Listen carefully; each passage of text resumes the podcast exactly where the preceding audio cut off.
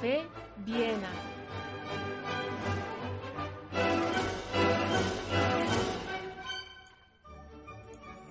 Acompáñenos a la Viena de principios del siglo XX, a un local situado en la plaza del Dr. Karl Lube, para hablar con el profesor Martín Krause. Nuestro invitado, uno de los grandes referentes de nuestro tiempo en lo que a divulgar las ideas de la libertad se trata, y un clásico de las universidades de verano del Instituto Juan de Mariana, nos contará su peculiar manera de llegar al liberalismo en la Argentina de su juventud y repasará su dilatada trayectoria docente. No se lo pierdan. Primer acto. Introducción. Martín Krause, bienvenido a Café Viena. Un placer, muchas gracias por la invitación. Eh, gracias sí por estar eh, con nosotros. Eh, queríamos empezar preguntándote por cuáles son los primeros mm, recuerdos de tipo intelectual que te vienen a la mente siendo, siendo niño, las primeras reflexiones que tú pudiste hacer y de las que te acuerdes. No sé si recuerdo tanto, pero, pero en mi casa, que era una típica familia de, clase media, digamos, había un cierto ambiente cultural, de lectura, de literatura sobre todo. Y yo veía a mi, a mi madre, más que nada, y, y también a mis hermanas leer bastante. O sea que había algo de eso, pero no tanto, te diría, relacionado con la economía o la política, nada, nada de eso. Pero había un cierto interés por, por ideas. Sí, algo de eso había, sí, es verdad. Y, y, ahora que nombras a, bueno, tu familia, eh, bueno, ¿qué tipo de familia era? Eh, ¿Qué, qué valores eh, recibes de tus padres? y, bueno, ¿y qué educación también es la que te dan? Sí, bueno, como, como el nombre lo indica, por mi padre vengo de familia alemana.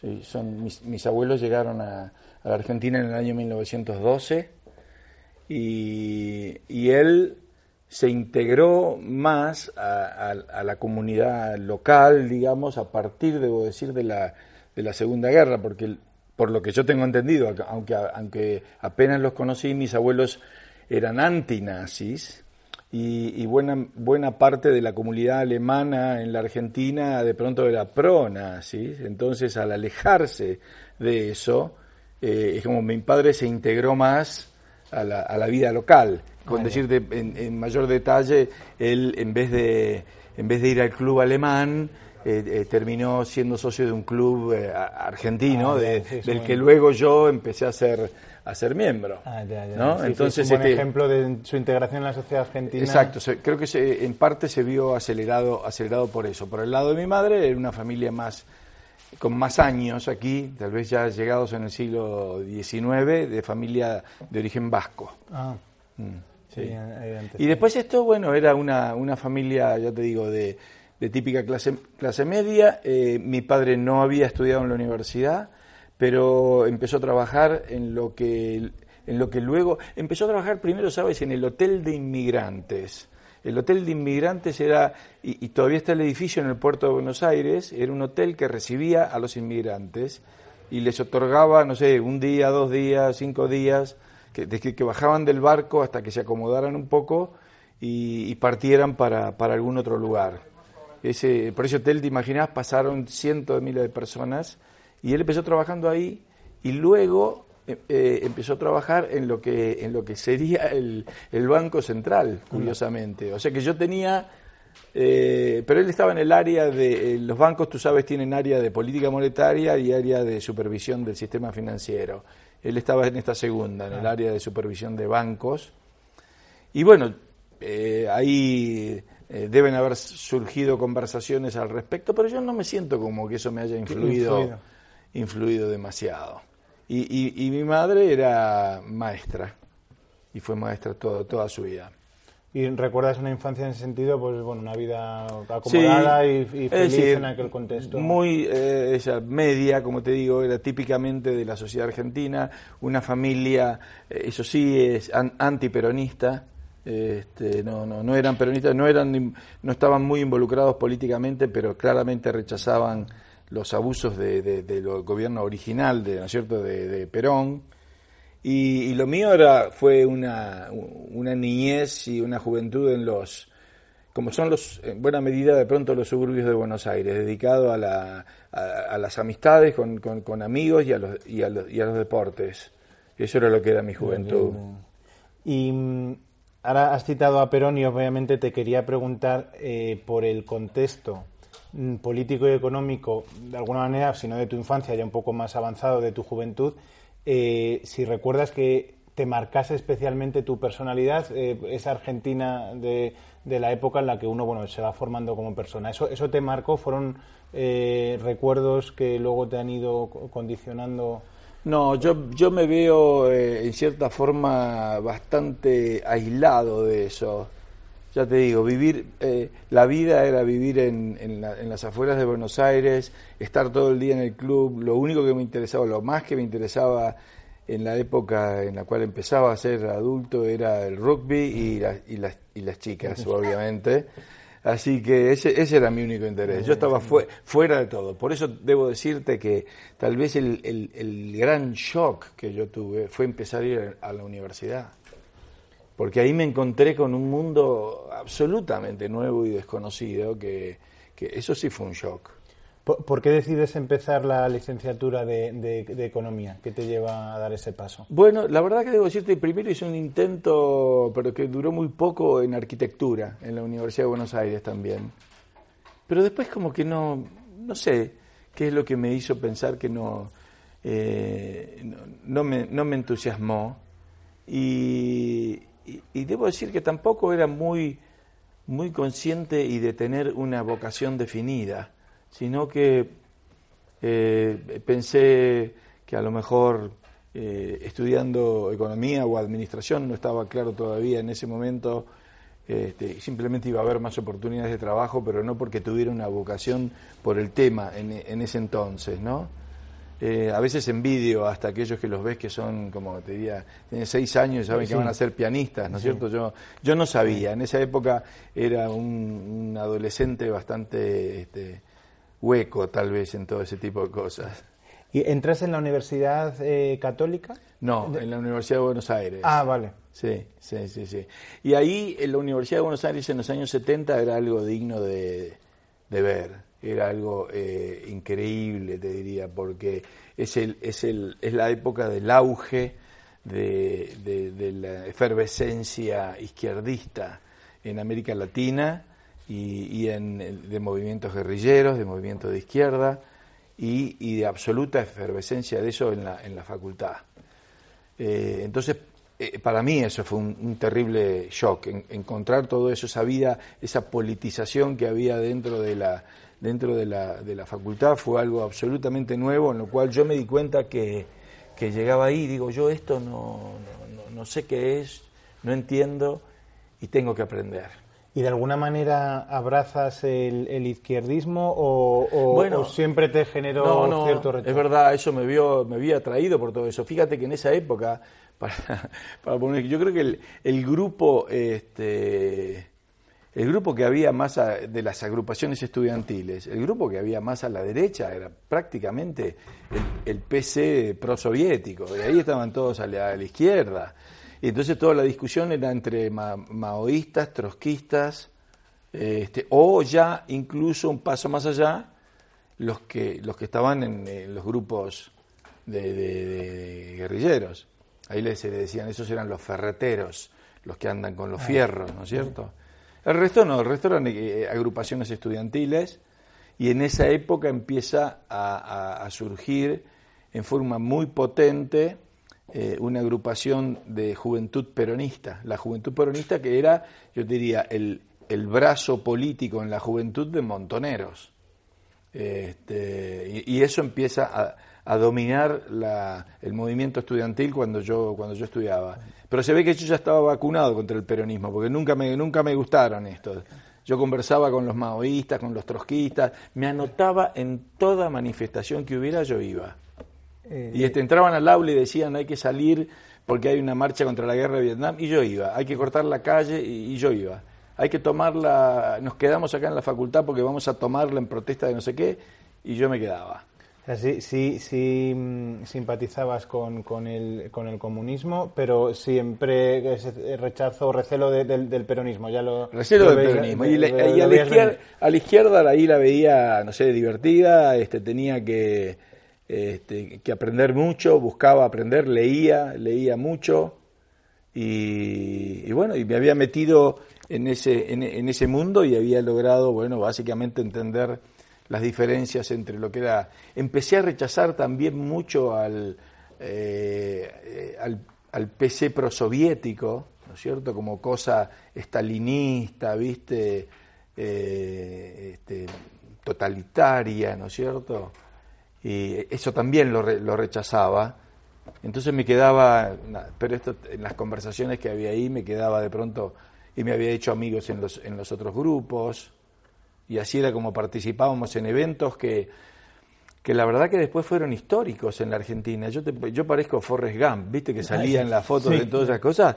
Este, no sé, eh, volví a Perón a Argentina, iban todos a Ezeiza y yo fui. Ah, este, había este, eh, eh, Perón echó a los montoneros de la Plaza de Mayo ahí en un acto y yo estaba. del otro lado, pero, pero estaba, porque, porque iba a todas partes, ¿no? Entonces, Testigo directo. Sí, tal cual. Y em, esto te dura durante tu etapa de, estudiante, luego también con el doctorado. El, no, no, ya, ya, eso, ya, eso ya no, porque en, en, esa época em, creo que donde em, eh, empiezo a, a, cambiar eran dos cosas.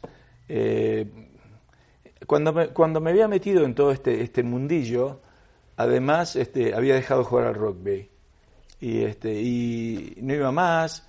Y, y, me pasaron dos cosas. Una que obviamente extrañaba eso y quería, quería volver con, con los que habían sido mis amigos de, toda la vida también.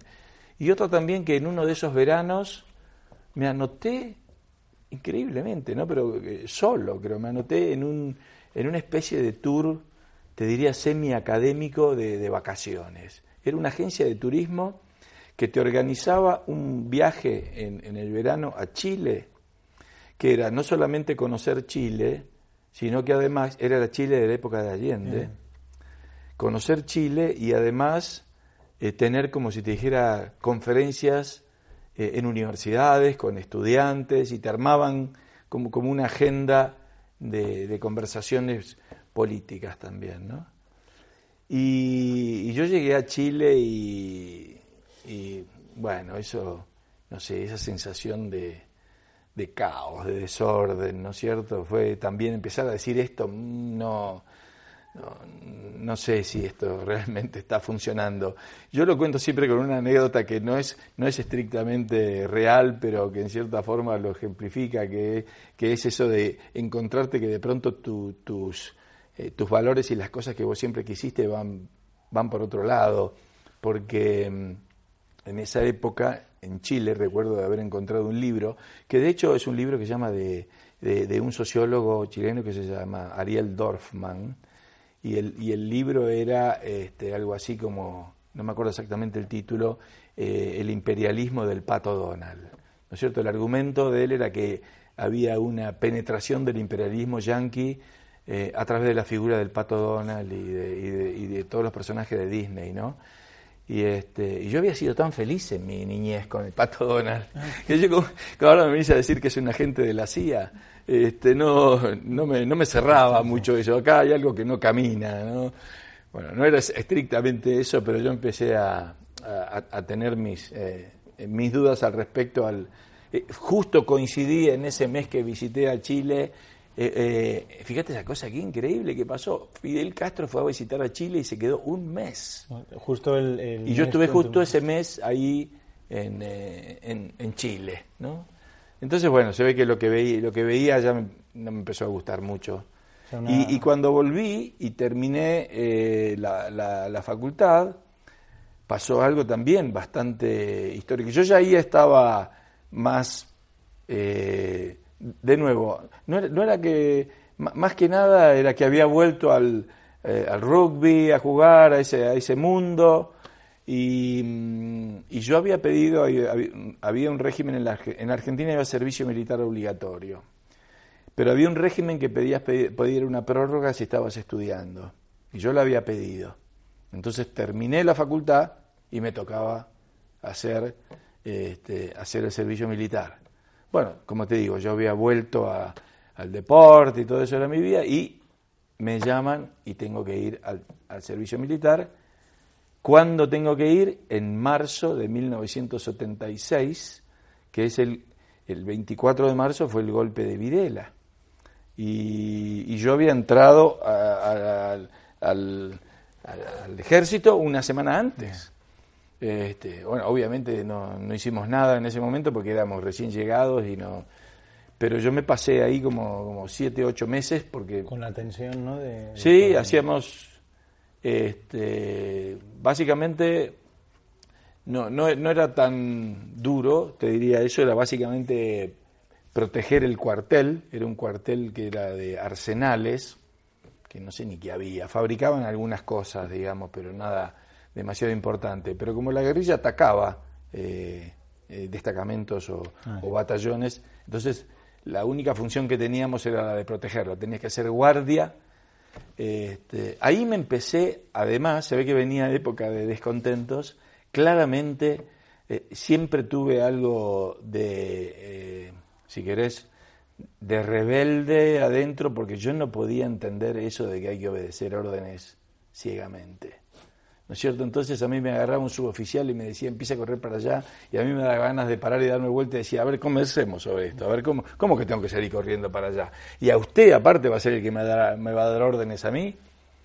En fin, yo no, no podía entender eso, aunque ellos, supuestamente es una lógica militar que en un momento de conflicto, de guerra, hay que hacer eso, hay que obedecer esa pero a mí me costaba muchísimo, muchísimo hacerlo. Y además me di cuenta de la, de la terrible este, eh, ineficiencia, y ahí es cuando, si querés, empecé a darme cuenta de que, de que, mi principal foco iba contra el Estado, porque yo me daba cuenta de que esta gente me llama, me quita un año a mí de, de mi vida, me mete acá adentro, y, vos sabés el, entrenamiento que me da, este, me, hizo, durante un mes me hicieron correr, saltar para arriba, saltar para abajo, lo cual no me venía mal, porque yo jugaba al rugby y estaba muy bien entrenado, entonces como pocas veces. Pero después, simple, el, único entrenamiento que tuve fue cinco tiros con un rifle, que eh, el rifle además era un Mauser, que era un rifle B de la Primera Guerra Mundial, más o menos, ¿no? Track, track, tenías que hacer así, poner la bala. Yo digo, yo no sirvo para nada, ¿te imaginas? Que, a mí que me entrenaron para qué? Y después me pusieron, como yo había estudiado economía, me pusieron en una, en una oficina, supuestamente la oficina, suponte, de contabilidad del, del regimiento, donde había una señora que era la contadora que me dijo, bueno, siéntate ahí y no hagas nada. Y yo iba ahí, me aburría, no hacía nada, leía otras cosas y bueno se ve que ahí empezó también a... Así se explica el, desastre de las Malvinas. Entonces. Bueno, probable, seguramente, porque iban conscriptos que, que sabían, no sabían nada, pobres chicos, estarían más o menos como yo. Y ahí me pasó otra cosa más. Fíjate que yo salgo y al, al, año o a los dos años viene un conflicto este, con, con Chile. Los, los, militares argentinos hasta, eh, se ve que era la locura tal, estaban dispuestos a invadir Chile por tres islitas ahí en el sur de, de Tierra del Fuego, ahí en el, final de, todo, ¿no? ¿Y qué te cuento? Que empiezan a reclutar reservas y me llaman de nuevo a mí. Yo me quería morir, ¿viste? Porque yo ya había hecho eso y me llaman de nuevo. Y tuve que estar un mes porque eso se resolvió rápido y se fueron, pero de nuevo también ahí empecé a odiar a, a los militares. Entonces siento una mezcla de, de, bueno, de tu interés de volver al rugby, no estar demasiado involucrado en todos los jaleos de, revolucionarios, en la experiencia de ver el Chile de Allende y tu experiencia con el servicio militar obligatorio, sales un poco vacunado de, sí, un del Estado, del socialismo. Y... y después, si querés, tal vez también, yo me puse en un plan en esa época de de aprender idiomas. Yo había ido a un, colegio con inglés, o por lo menos en parte con inglés, y me di cuenta en ese momento, digo, yo, yo no puedo leer una revista. Entonces me acuerdo que me puse, aparte de que yo tomara clases acá y allá, me puse en un plan de, de, leer todo en inglés o en francés. Y entonces empecé, y, en esa época era un experto porque me, compraba todas las semanas la revista Time. Y era la época de Ronald Reagan también, así que un poco tal vez también ahí me... Pero yo, yo iba por el idioma, pero se ve que lo que leí eran las noticias de lo que ocurría en, eh, en esa época en los Estados Unidos, entonces estaba súper informado sobre eso. ¿Y ese es el, conato de, tu llegada al liberalismo? No, eh, es decir, ahí está claro que, me alejé, pero se ve que todavía no tenía algo demasiado definido. Y lo, y lo que se dio es ya, ya eh, eh, trabajando, siempre tuve interés por, primero por temas internacionales. Este, y, y, em, y, empecé a trabajar, curiosamente, bueno, en el, en el Estado en, una, en la Secretaría de Comercio Internacional. Y, este, y con la Secretaría de Comercio Internacional empecé a viajar, lo cual también fue algo de apertura mental, ¿no? Porque vos salís de un, pequeño barrio de, las afueras de Buenos Aires y acá empezás a, conocer el mundo. Yo lo único lugar donde había ido era Chile, como te dije, y a, y a Brasil, y al Uruguay. No sabía más nada. Pero ahí en ese, en ese este, en ese viaje, empecé, en, ese trabajo, empecé a ir a lugares bastante exóticos para alguien que empieza a viajar. Empecé a ir a Arabia Saudita, a Sudán, a, Rumania, a, bueno, pasaba por, siempre pasaba por Europa y empezaba a conocer Europa ya. Entonces, ver, ver este, eh, países que funcionan y países que no funcionan, también es una, una señal ah, de que hay algo ahí, de que en un lado funciona y en otro no. ¿eh? Pero debo decirte que en cuanto a las ideas específicamente, yo me quería ir del Estado. Yo decía, acá voy a terminar siendo un burócrata. Este, mi padre había trabajado toda su vida en el Banco Central y se jubiló ahí. Tal vez yo que no quería algo de ese tipo y dije, yo me tengo que ir al sector privado. Y efectivamente me fui. Estuve a punto, o, de hecho casi había entrado en lo que es la carrera diplomática comercial. En la Argentina hay un área comercial de la carrera diplomática, pero yo dije, no, no, me, voy al sector privado. Y de ahí me fui a, eh, a una empresa privada de, seguros y al poco tiempo empecé a, por, por haber conocido a alguien, empecé a tener, a trabajar en una consultora económica de quien en ese momento era el principal dirigente liberal de la Argentina. Un, eh, eh, había, una persona que había sido ministro de Economía, era ingeniero en verdad, pero este, era como el, el, el personaje y el líder del liberalismo en la Argentina. Este señor se llamó Álvaro Alzogaray. Y este, había, eh, estaba más bien vinculado él a la política, eh, había creado, siempre creaba un partido político liberal, pero después venían los militares, entonces, bueno, se acababan los partidos políticos. Cuando volvía la democracia, creaba otro partido político liberal, y así había creado como dos o tres. Mm. Y, yo empecé a trabajar, a, trabajar ahí, y, él era liberal, pero con una clara este, formación de, eh, digamos, de la economía social de mercado. Su principal referente era Jacques Rueff el francés. Y después, bueno, Ludwig Erhard, eh, el, milagro alemán y, todo eso, la economía social de mercado. El ordoliberalismo. El ordoliberalismo. Él era de todo eso. Bueno, obviamente yo entré por eso. Ahí entré a leer todo eso. Pero ¿qué es lo que pasaba? Yo trabajaba en su oficina y en su oficina había una biblioteca enorme, como si fuera toda esa pared, con muchos textos, en los cuales estaba Hayek, Mises, Rothbard, incluso. Él no, estaba lejos de todo eso, pero yo estando ahí en la biblioteca empecé a leer todo eso. Incluso me acuerdo que leía mucho al principio cosas muy simples como, no sé si has conocido, recuerdas, una, la revista The Freeman que hacía una fundación en Estados Unidos, que era una, una revista en la cual escribía Mises, pero escribía artículos cortitos y, muy de divulgación. yo me la leí toda, pero después, después de ahí pasé a, como te digo, a Hayek, a Mises y ahí ya no volví más.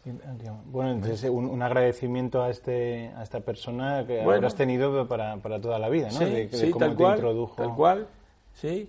Porque yo, pero yo, yo entré por ahí y este y hasta todavía tengo ganas de, en algún momento de volver a leer a Ruef, por ejemplo, que no lo volví a leer más desde porque él lo, lo, respetaba mucho. Ruef era miembro de la Montpellier, había sido ministro de, de Gaulle y, un factor muy importante en la reforma económica francesa después de la guerra. Él, él, era, él, él, como él había sido ministro de Economía, él admiraba a esos que habían sido ministros de Economía. A Ruef, a Erhard, ¿eh? a, Einaudi en Italia, esos eran sus, referentes económicos. Segundo acto, nudo. Por centrarnos ahora en, ya en, tu, en tus aportaciones y en tus líneas de investigación, ¿es en este momento cuando haces el doctorado Sí. Y, es a partir ya una vez de que habías entrado en la empresa privada en este, en este trabajo, y descubres ya los autores liberales austriacos, decides dar el paso de hacer el doctorado. Sí, pero yo te diría que en, cierta forma este señor Alzogray fue un poco como el introductor, porque después el, con el cual yo generé más relación fue no, no tanto con este, sino con Alberto Venegas Lynch. Ah. Porque, porque al, al, al, llegar a este, a este mundillo, digamos, y, al, y al, al empezar a leer yo que Rothbard o que eso, enseguida este, eh, entré, en contacto con Alberto y ahí me di cuenta de que había mucha más sintonía incluso con Alberto que, con el otro. Y era inevitable, ¿no? Dar, dar con esos autores y en, en Buenos Aires y acabar dando con eh, Alberto eh, Exacto, exacto. Y ahí, y ahí entré en el mundo de Alberto y de todos los demás jóvenes que estaban alrededor de él. Eh, que, son todos mis amigos, ¿no es cierto?, de más o menos mi misma misma edad. De que Kachanowski, que era Eduardo Martí, que todo, todos ellos eran los que estaban los que estaban allí, ¿no? Entonces ahí ahí ahí me metí en eso. Y además era una época, se dio que además que era una época en la cual yo, yo me metí a todo eso, pero al mismo tiempo fue la época de mi, llamarlo así, mi mayor visibilidad mediática. En esa época era como Juan Ramón, estaba todo el día en los en los, este, en los programas de televisión. Pero, permanentemente. Yo escribía en, un, en, un, diario allá, como, como si fuera aquí el diario económico, ¿viste? Esos diarios, aparte de color rosa. Sí, sí, sí, Salmón, sí. Bueno, así, eso. Eh, yo escribía ahí básicamente una columna semanal sobre cosas coyunturales y sobre críticas al Estado y, y todo esto antes de los 90, ¿no es cierto? este, y, y, ahí em, empecé a radio, televisión y radio y televisión en forma permanente. Este, así que ahí tuve una eh, actividad muy muy intensa con, con, todo eso. ¿no? ¿Y, en, qué, en qué línea eh, haces tu, tu, doctorado? Bueno, ahí, ahí lo que pasó una cosa anecdótica. Yo tengo un doctorado en, en administración, una cosa que nunca me dediqué, pero pasó lo siguiente. Cuando yo estaba en la, en, la, en la facultad, me di cuenta que yo de economía no iba a aprender nada, porque la facultad había sido tomada por los montoneros. Este, ellos dirigían la facultad. Y yo te puedo contar una era tal el desorden que te puedo contar una anécdota de lo que ocurrió en una materia, materia macroeconomía. Nosotros los jóvenes, los alumnos, echamos al profesor, porque era una época revolucionaria, hay que entender eso, echamos al profesor, nombramos otro profesor y la facultad lo aceptó. Y ese otro profesor era un ayudante que, andaba en alguna materia por ahí y que era marxista. Entonces vino el profesor y cambió todo el programa de la materia macroeconomía y todo el programa de la materia fue el capital. Había que leer el capital. Y el método de la materia era así.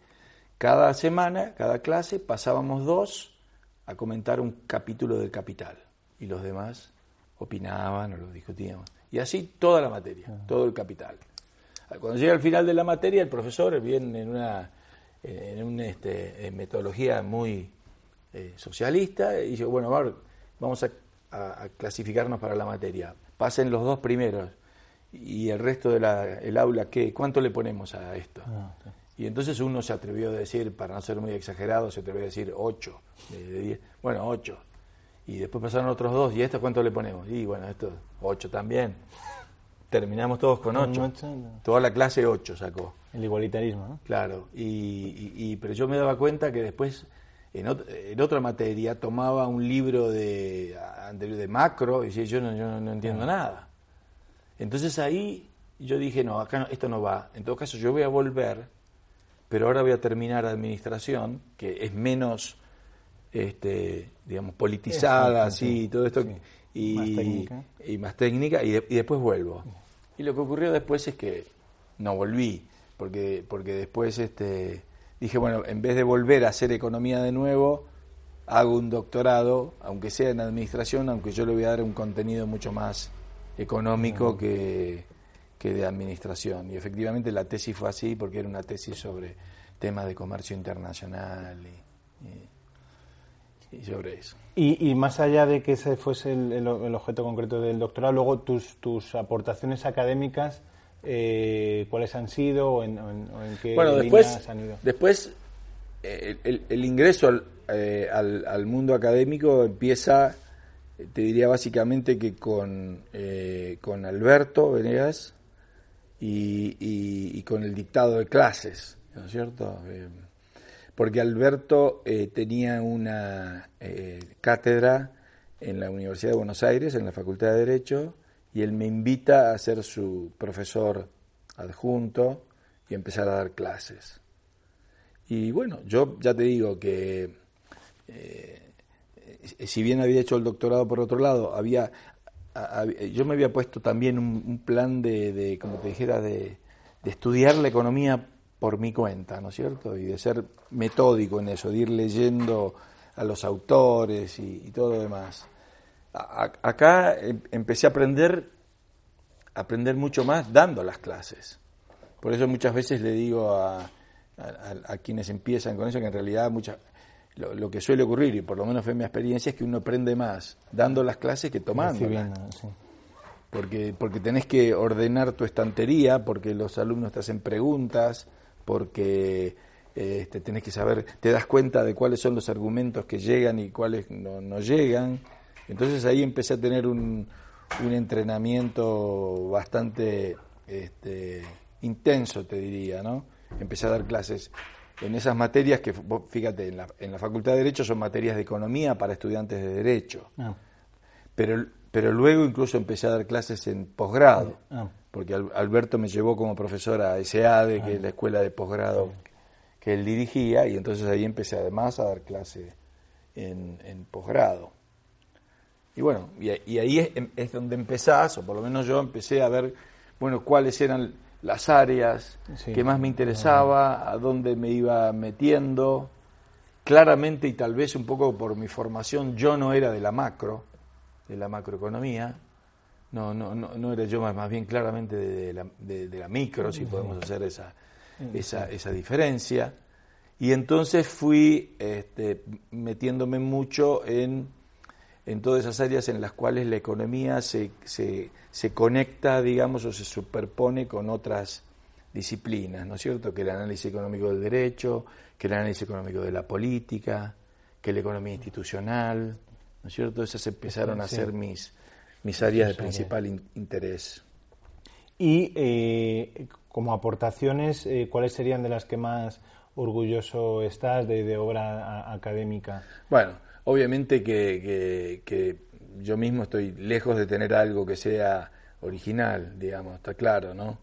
Este, admiro mucho a aquellos que tienen aportes este, eh, originales y eso es tremendamente difícil.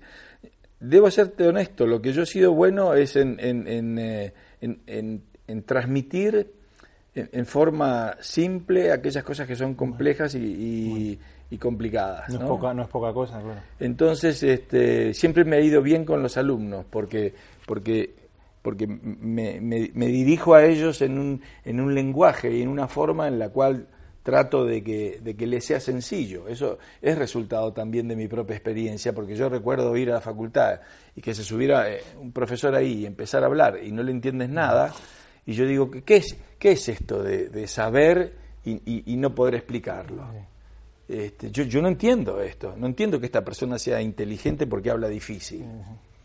Entonces, para mí era el prestigio malentendido, ¿no? del oscurantismo de que parece que es más prestigioso. Para mí era todo lo contrario. Entonces, este, yo empecé a hacer, un, como si quieres, un entrenamiento de aquellas cosas que, que servían como para transmitir y que para que se entendiera claramente aquellas, aquello, aquello que parece de por sí eh, complicado, ¿no? O sea que eso por un lado, y de ahí tenés como resultado, por ejemplo, eh, ese libro que he publicado de la economía explicada a mis hijos, que es un libro de, introducción a la economía basada en textos de literatura, tiene, tiene que ver con eso, tiene que ver con, cómo hago para, para, transmitir algo en forma eh, accesible, digamos, a, a, los que me, a los que me están escuchando, ¿no? Y después el resto, porque ya te digo que originalidad no, no eh, sería demasiado pretencioso, pero lo que sí he, tenido un mínimo grado de originalidad es en la aplicación de la teoría a interpretar la realidad en algunas situaciones específicas. ¿no? Entonces, por ejemplo, eh, sí, escribir varias cosas acerca de eh, dónde encontrás eh, casos de provisión de bienes públicos en forma privada. Entonces, tratar la teoría, pero luego ver cómo, cómo funciona o cómo, la realidad te lo refleja. Entonces, por ejemplo, no sé, hacer en, en, en, Law and Economics hay una discusión acerca de entre, entre Walter Block y Ronald Coase acerca de si tiene que haber criterios de eficiencia en la asignación de derechos de propiedad o o es al revés, tiene que haber una definición loqueana del derecho de propiedad que luego va a generar eficiencia. ¿no? Esa, es una discusión central entre austríacos y, el law economics eh, mainstream, digamos. ¿no? Bueno, ¿cuál era mi investigación? Bueno, yo voy a investigar eh, qué es lo que pasa en, en los barrios informales eh, en lo que nosotros llamamos villas, en las villas, los barrios súper pobres donde, donde básicamente no hay Estado, porque el Estado no está presente, ¿con qué criterio esa gente eh, define la propiedad informal? ¿Lo define con un criterio de eficiencia o lo define con un criterio loquiano del primer ocupante? Y bueno, mi investigación decía lo define con un criterio del primer ocupante. Ahí hay una propiedad que no es formal, como dice De Soto, no está escrita, pero lo que rige es el que primero ocupa es el que tiene derecho. Y, más o menos se respeta. Y más o menos se respeta, hay contratos, hay compra-venta. Por ejemplo, entonces era un poco decir, bueno, este, este, debate que yo lo vi desde el punto de vista muy teórico, yo, yo, quiero ahí. El otro, por ejemplo, típicamente también el de la bueno, provisión de voluntaria de bienes públicos. Y curiosamente son cosas que yo he encontrado alrededor de donde yo mismo vivo. Bueno, está el, famoso ejemplo de Cousa acerca de la provisión de faros. ¿no? Pero hay una discusión acerca de los faros, porque hay algunos dicen que no es un ejemplo correcto de provisión eh, totalmente voluntaria, porque eh, este, la famosa Trinity House, que era la que, la, que ponía los faros en Inglaterra en el siglo XVII y XVIII, había recibido por parte del Estado inglés el, el, poder de cobrar una tasa en los puertos. Entonces que ahí había un elemento de presencia estatal o de coerción, no, no era una provisión estrictamente voluntaria. Bueno, ¿qué te cuento? Que yo, este, que vivo muy cerca del, río La Plata, ahí, del, río en, Buenos Aires, encontré que había todo un mundo de boyas y balizas absolutamente privado. Ahí enfrente de donde, de donde yo vivía y donde he estado recorriendo eso toda, toda mi vida, porque me encanta navegar. Entonces empecé a hacer toda una investigación sobre eso y a publicar un paper, un artículo, este, diciendo, miren, acá en esta discusión y yo traigo... esta prueba empírica, ¿no? Es posible, es decir, es posible encontrar un ejemplo este, que prueba que puede haber una provisión voluntaria de bienes públicos, porque, ah, bueno, acá está. Entonces ahora vamos a investigar cómo es que hacen para... ¿Hay free riders, no hay free riders? ¿Cómo, cómo, es que resuelven el problema ese. Y, e, e, esas son las cosas que, yo puedo hacer, digamos, con una, mínima originalidad. Desde el punto de vista teórico, está claro que, que lo que hago es, eh, es recoger lo, lo, lo, que, Claro, tal cual, sí. Heredero, ¿no? De, esa tradición austriaca, sobre todo. Así es. ¿Y eh, cuál es tu, o cómo eh, se produjo el primer contacto con, con el mundo del Instituto Juan de Mariana? Eh, ¿Cómo entraste con ellos a, yo creo que, Yo creo que fue eh, conocer a, Gabriel y probablemente en esa época yo ya estaba mucho en el circuito también de internacional de congresos y de, ir a conferencias, y creo que nos cruzamos con Gabriel en una, él, tal vez tenga más memoria que yo, pero si yo mal no recuerdo, me parece que fue una en Chicago que nos habían invitado una, eh, a una conferencia sobre medio ambiente. Y no sé si fue ¿Viste, viste ese trabajo que él hizo que tuvo alto impacto en los ah, Estados Unidos? No me acuerdo qué año fue. ¿Qué, ¿Cuándo sería eso? 2007. Eh, no, entonces tiene que haber sido bastante antes de eso. En fin, fue una conferencia, tal vez te diría, eh, a fines de los 90. En, alguna de esas, o en alguna Montpelleran, que nos hemos cruzado y que, y que hemos empezado a conversar y que y que a partir de ahí ya, ya, tuvimos esta, nos mantuvimos en contacto. En contacto y luego ya pues cuando se, se, funda el instituto pues también... ¿De qué eh, año se funda el instituto? En 2004, 2005. 2005. Y, entonces ya... Yo creo que ya lo conocía antes. antes y, ya empiezas a entrar también en, en contacto con, con el instituto y a participar en universidades de de verano, que es donde estamos eh, ahora mismo. Sí. Eh, y... Gran cosa para mí. Yo creo que primero me invita Gabriel no a una eh, universidad de verano, sino que me invita a dar un par de conferencias en Madrid. y, creo yo que tal vez esa era la primera vez que vengo a España. Porque, como te conté, yo venía viajando mucho por, por, por todos lados Qué curioso que a España no, no coincidiese. había venido a España. y yo, yo, decía, ¿cómo puede ser que, que, no, que no conozca España? Y lo sentía como una como una deuda muy grande, ¿no? Teniendo además por parte materna, ¿no? Antecedentes españoles. Sí, es verdad. Y este, yo había conocía mucho ya del resto de Europa y iba mucho a los Estados Unidos. Me olvidé de decirte también que en esa época que trabajaba con este eh, este, a Sogaray, digamos, yo tuve un vínculo de unos años también ahí con los republicanos en Estados Unidos, quienes se acercaron a él, y los republicanos me empezaron a invitar mucho también a los Estados Unidos, o sea que viajaba bastante por allí, y siempre mucho por Latinoamérica también, ¿no?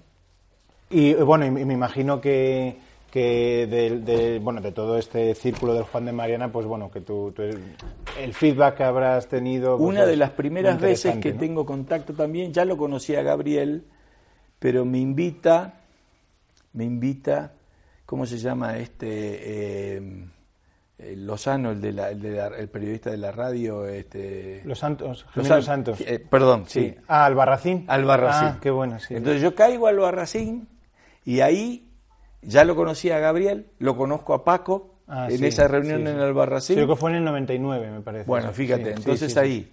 José Ignacio también yo creo que está. José Ignacio probablemente estuviera ahí. Ahí los, ahí los conocí, al, al, resto. Creo que a Gabriel lo conocía de antes, ah, ya.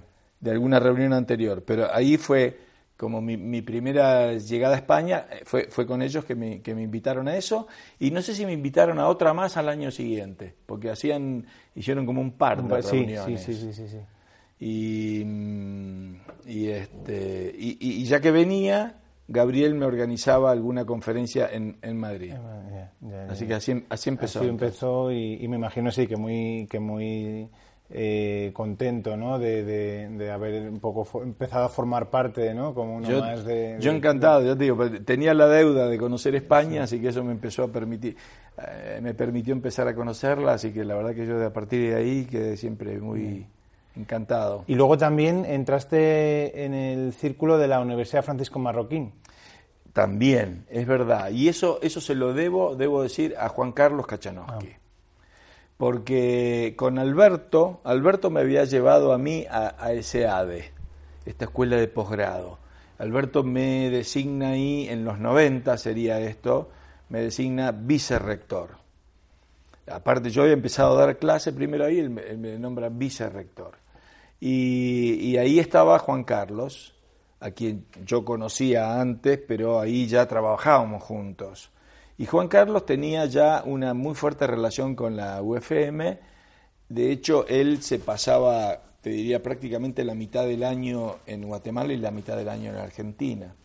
Él había sido, eh, Juan Carlos había sido eh, director del centro Haslit, creo, y después era eh, director de la Escuela de Negocios. y este, cuando estaba en la escuela de negocios empieza a, a armar programas llevando profesores desde la Argentina. Y entonces mis primeras visitas a la UFM era con un grupo como de 10 argentinos que íbamos y llegábamos a dar clases intensamente en, la, en la UFM. Íbamos al principio creo que tres veces al año, dos semanas, pero llegábamos ahí y teníamos clases desde las 8 de la mañana hasta las 6 de la tarde y, y todo, todo el tiempo, pero, pero para nosotros fue, era eh, muy divertido porque íbamos en grupo y entre nosotros nos divertíamos mucho, nos armaban unos programas extraordinarios en el fin de semana, ahí, ahí la, la, jefa de todo eso era Lisa, Lisa Hankel, Lisa nos, nos, decía dónde, y nos armaba unos programas súper interesantes, así que eran unas visitas, la verdad, y, viste cómo te trata la gente del Amarro, ¿no? que te trata tan amablemente, así que para nosotros era un gran disfrute eso, y ahí empecé, eso empezó a hacer, fíjate, ¿no? Entonces empezó a hacer tres veces al año seguido, o sea que íbamos, íbamos mucho, mucho. Tercer acto, desenlace. Y bueno, pues por pasar al último, eh, al último apartado de, este Café Viena, que ya más centrado en, en, cuestiones de, de, reflexión sobre el liberalismo, sobre las ideas de la libertad, me gustaría preguntarte precisamente sobre un aspecto que, has tocado anteriormente, que es uno de tus libros, y tomando ese título, eh, preguntarte cuál sería la, mejor estrategia para explicar economía a los hijos para que no caigan en, las garras socialistas, ¿no? Eh, y, no, y, no y, explicarles bien el liberalismo y qué es, que es la, mejor tradición en la que uno puede insertarse. Bueno, pero acá se le aplican de cierta forma, viste, en casa de herrero. Este, ¿No es cierto? No, no, no. La verdad es que no soy, no soy el, el mejor ejemplo, aunque yo creo que eh, con mis hijos eh, va, a haber, va a haber algo parecido a, a, mi propio ciclo. Yo la verdad es que si, si, te dijera, no, no he, ninguno de ellos ha sido de joven o de bien joven liberal, siguiendo mis ideas. ¿Por qué? porque todos han sido, han buscado ser rebeldes, es decir, en cierta forma rebelarse contra quién, contra la autoridad que soy yo. Entonces está claro que se tenían que rebelar contra mí, de la misma forma que yo me rebelé contra, contra, militares. contra mis militares, contra mis padres también. Yo era muy rebelde en mi casa, ¿no? Era muy, muy, este, debo haber sido, ahora que tuve la experiencia de mis propios hijos, bastante difícil como, como, como hijo. Este, pero, pero mis hijos me aplicaron la misma medicina también. Pero, al, lo mismo que, que, a mí, este, con el tiempo, entonces empiezan a, acercarse, digamos, porque empiezan a tener un cierto grado de, sensatez, un cierto grado de, interés eh, eh, eh, por, por, las ideas. Así que no hay ninguno que esté directamente involucrado como, como lo he estado yo, pero la verdad es que son, son en el fondo son eh, tal vez más moderados que yo, liberales más moderados, pero, lo, pero lo son. Pero, y, más allá del caso particular, como, como estrategia general, eh, ¿cómo transmitir estas ideas de la mejor eh, manera posible? Y, bueno, tú que te has dedicado décadas y décadas a transmitirlas, ¿cuál sería el, mejor consejo que, que, puedes, que puedes dar? Bueno, yo creo, sí, como, como te digo, he tratado de buscar eh, eh, herramientas o elementos para poder transmitirlo. La sencillez, ¿no? Sí, la sencillez por un lado. Algo que es, eh, siempre ha sido como muy útil es este, la búsqueda de tener buenos, buenos casos, buenos ejemplos, que, a, la gente le, resultan muy, muy claros y, entonces ahí los, los entiende muchas veces y lo habrás visto, son ejemplos que son muy tontos.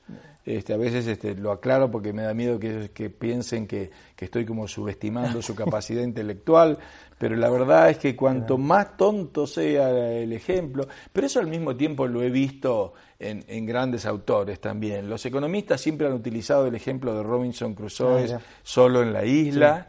O sea que eso ya tiene una tradición clásica muy, muy grande. El mismo Menger, Menger habla de, del que viene caminando, viene en el desierto y, empieza a valorar las distintas este, jarras de agua. o el libro de sánscrito, ¿no? Entonces, todo ese tipo de cosas eh, es, es parte de una tradición y, creo que nuestros autores originales austríacos la, la usaban también. Así que yo he, aprovechado eh, eso también. Entonces, y después, ya te digo, este, tipo de cosas de, eh, de, utilizar algún tipo de herramienta como es el tema de la literatura, los cuentos y eso, porque, bueno, eso es algo que siempre me ha gustado también, entonces entendía que ahí podía sacar también ejemplos que ayudaran a la comprensión. Y eh, por, cambiar eh, de, tipo de pregunta, eh, Argentina, tu, tu, país, ¿tiene algún tipo de, solución? Difícil, ¿no?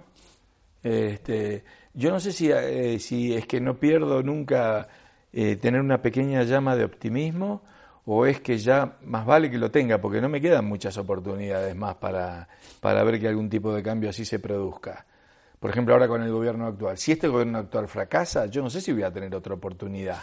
Porque la, eh, vez pasada fracasó en los 90 y, tuvimos 15 años de espera, de espera y, y, 20 años para atrás en términos de ideas.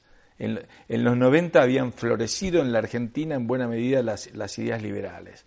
Y te diría más todavía, a, fines de los 80 era un auge entre los jóvenes de las ideas liberales. Y todo eso se fracasó y se fue para atrás este, con la eh, terrible crisis del año 2001. Entonces, claro, si hubiera otra ahora, yo, yo creo que sería eh, brutal, ¿no? Pero la verdad que es una situación tremendamente compleja porque eh, el, el, gobierno actual heredó una situación que era muy difícil, pero en la cual no hubo en la gente una sensación de crisis. Cuando hay una crisis, la gente está dispuesta a que se aplique medicina dura. Eh, si quieres, ya que uso los ejemplos, este, si, tú tienes eh, una apendicitis aguda, tú, tú quieres que te abren y te la saquen. Ahora, si a vos te duele el estómago nada más, si viene el médico y te dice, vamos, venga al quirófano, vos le decís, no, ¿cómo quirófano? Quirófano no. Ahora, si estás con, con apendicitis, le estás pidiendo por favor de que te abra y que te opere. Bueno, eso no ocurrió, porque la situación estaba tremendamente mal, el kirchnerismo había eh, intervenido todos los precios de la economía, había aumentado el gasto público más de 10 puntos del PBI, una situación insostenible con ese gasto, pero no había habido un colapso que fuera evidente y notorio para la gente. Entonces, claro, el gobierno en esa situación y con, y con minoría en el, en el Congreso, decide ir por un rumbo este, gradualista, como se llama. Pero ese, rumbo gradualista es tremendamente riesgoso, porque vos seguís teniendo todas las debilidades y, somos un país que ah, eh, un, un, pequeño viento en cualquier local o extranjero se convierte en una tormenta. Entonces tenés que tener mucha suerte y tenés que ser muy hábil. Y acá se le acabaron un poco las dos cosas. No tuvieron la suerte que podían haber tenido y tampoco fueron tremendamente hábiles ¿no? este, para, para manejar. Y desperdiciaron esa oportunidad de los famosos primeros 100 días o lo que sea para... Que se suele tener más... Sí, eh, está bien, no tenía... más. Era, era una minoría, pero al mismo tiempo a veces, siendo un gobierno nuevo, el resto tiene que permitirte algo, ¿no? Y yo creo que mínimamente ellos podrían haber sido bastante más agresivos de lo que, de lo que fueron. Al final es una situación de, de reconocer eh, cierta inferioridad intelectual frente a la, izquierda, que, como que hay que pedir perdón la, la derecha, ¿no? Y, no se atreve a dar esos pasos. Sí. Y acá era el, el, el, sí, el temor de que, de que eso generara eh, un sentimiento de retorno del populismo, pero claro, fíjate que ahora la situación te obliga a, profundizar ese ajuste cuando sos más eh, débil políticamente. Entonces no estás en la mejor situación para, para hacerlo. Pero en la Argentina es así, debo decirte, con, con cualquier gobierno, el ritmo de, de, las modificaciones y de las reformas económicas no, no, no viene de la política, viene del, del, mercado.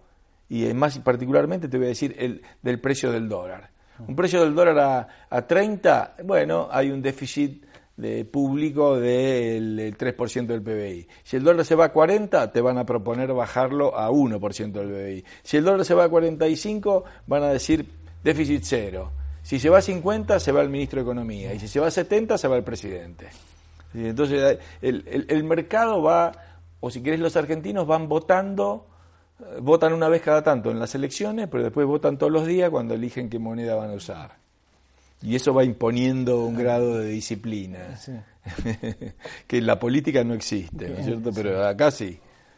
Eh, así que, en fin, ¿qué, qué, qué pasará? Curiosamente, con todos estos problemas que tenemos y la posibilidad de...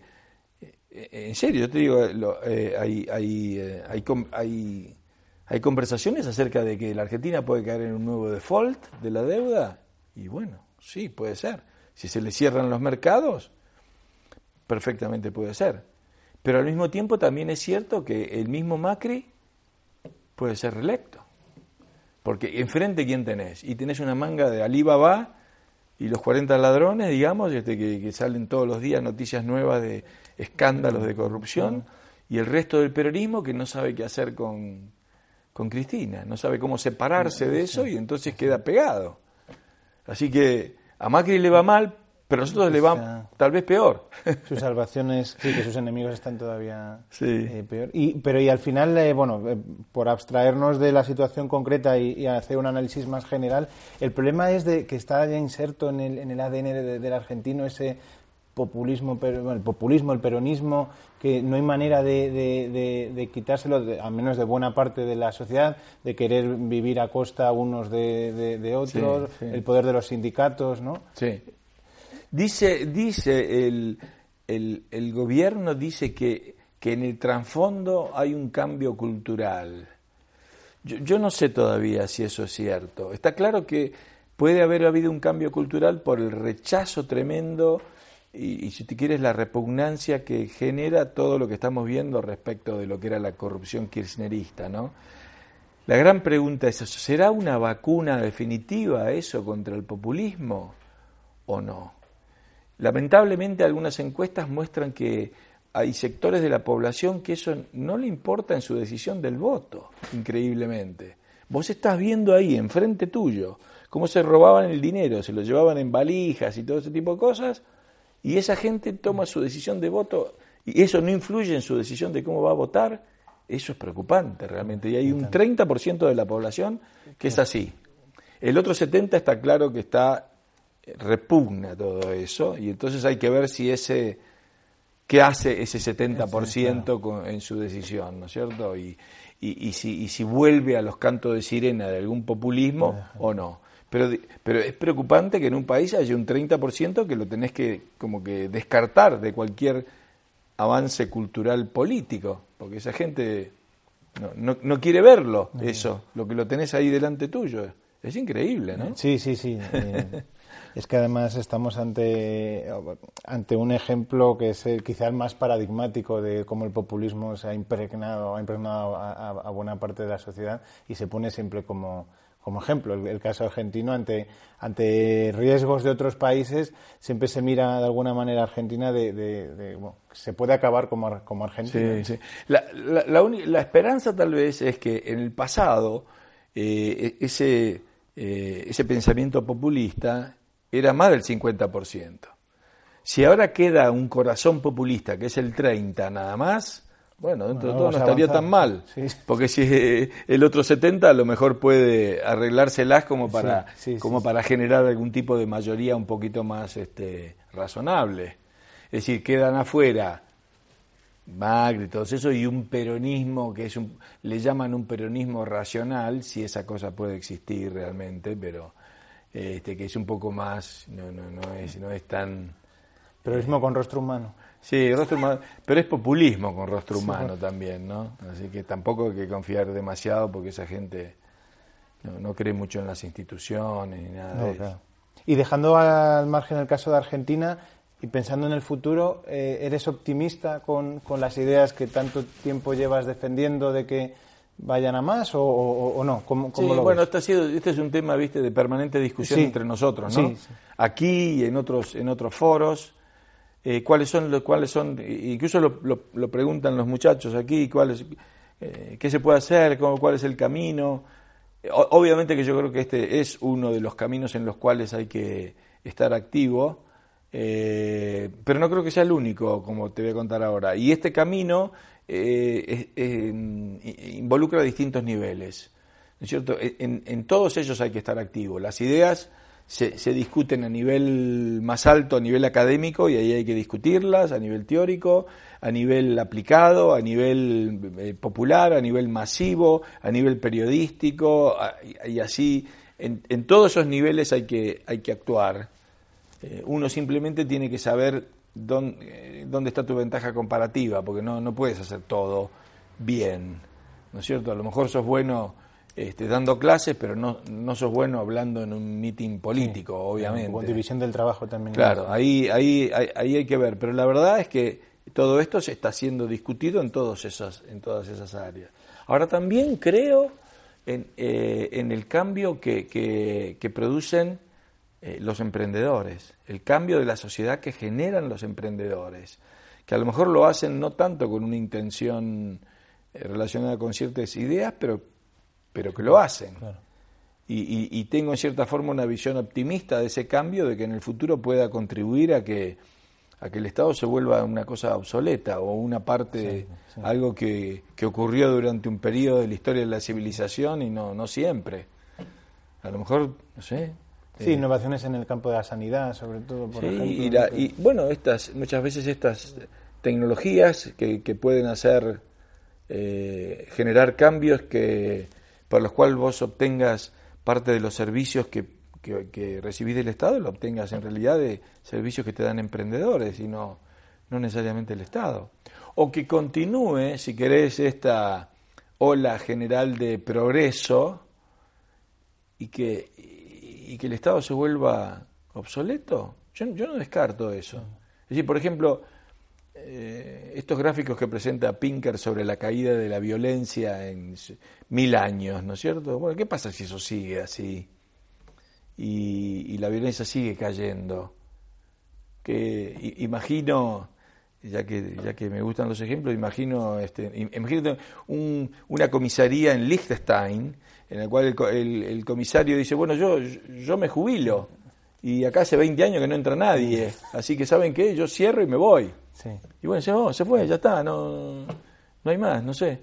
Este, claro, no, no va a ser lo mismo en todo el mundo y en forma pareja. pero Caracas que Liechtenstein. exactamente, no va a ser lo mismo Caracas que Liechtenstein, pero, pero tal vez en situaciones así empieza a haber una evolución de ese tipo, ¿no? Y ya para, para terminar, eh, sobre otra de las cuestiones pues, que ha salido en esta misma universidad de, de verano, que es bueno pues el, sobre el tipo, dos tipos de liberalismo o de individualismo, mm. el verdadero o el ah, falso. ¿Tú, ¿Tú cómo te posicionas en ese sentido? Bueno, la verdad es que eh, he llegado no, no del todo a, a, posicionar, a posicionarme, porque noto que eh, era, es, mucho de, de, de cuando uno es joven cuando vos sos joven, eh, es como que necesitas meterte una, la camiseta de River o de Boca o de algo de eso, ¿viste? Porque, porque claro, yo me parece entender cómo es. Es que cuando sos joven vos te enfrentás con la sociedad y eso es algo tremendamente complejo. Tenés que, tenés que buscar respuesta para muchos de los problemas. Y entonces solés eh, comprar paquete completo. dame un paquete completo. Entonces eh, la izquierda me da un paquete completo, o, el, liberalismo clásico me da un paquete completo, o, el anarcocapitalismo me da... Tiene respuesta para casi todas las cosas. Y entonces eso es muy bueno. Eh, eh, en, la, medida que, te vas metiendo en estos temas, de pronto empezás a encontrar de que hay cosas buenas acá, allá, que hay dudas, este, que hay cosas, puntos débiles y puntos, y puntos fuertes. Entonces, más que eh, ir a pensar cuál es el modelo ideal de sociedad que me gustaría tener, eh, porque a lo mejor eso eh, no, no, necesariamente es lo que va a ocurrir, me empecé a interesar más en, en, qué, cuál puede ser la evolución de la sociedad al futuro. No ya, no ya cuál debería ser, sino cuál, cuál, puede, los tiros? cuál puede ser, cómo puede evolucionar la sociedad. Y en último caso, respecto a nuestras ideas, que es lo que últimamente más este, me he estado dedicando, acerca de si alguna de nuestras utopías es efectivamente posible o, o no, porque a lo mejor es muy linda, este, me gustaría tener, obviamente, un mundo, imaginar un mundo sin, sin Estado. No creo que sea eh, irremediable que tenga que haber un Estado, una agencia monopólica en el uso de la fuerza. Pero más, más que ver los detalles de cómo sería ese mundo anarcocapitalista, me interesa investigar acerca de si sería conceptualmente posible o no posible. Porque si no es posible, que esto en cierta forma es lo que surgió en un debate aquí, ¿no? En el debate entre Juan Ramón y, y, Miguel Ancho Bastos. Una, una de las preguntas de Juan Ramón respecto de la, del anarcocapitalismo era esa, ¿es posible? Porque si no, si no, es posible, ¿para qué vas a tener una utopía? No, tiene, no tiene sentido. Dejémosla de lado y, busquemos otra. Entonces, mi, mi, mi preocupación o mi, mi interés fue decir, bueno, a ver, ¿puedo responder esa pregunta de si es posible o no, aunque sea conceptualmente. Si va a pasar o no, no sé, pero, pero es algo que por lo menos no lo puedo descartar. Y, bueno, para mí sí, este, puede ser posible. Si va a pasar, eso está muy lejos, no sé. Bueno, pues con esta eh, reflexión final eh, creo que hemos podido cerrar muy bien el, programa. Muchas gracias, Martín, por Gracias a vos, un placer. Eh. Y gracias por todas las invitaciones acá. A, a, ti por, por, venir siempre y, muchas gracias. Sí. Mm, buenísimo.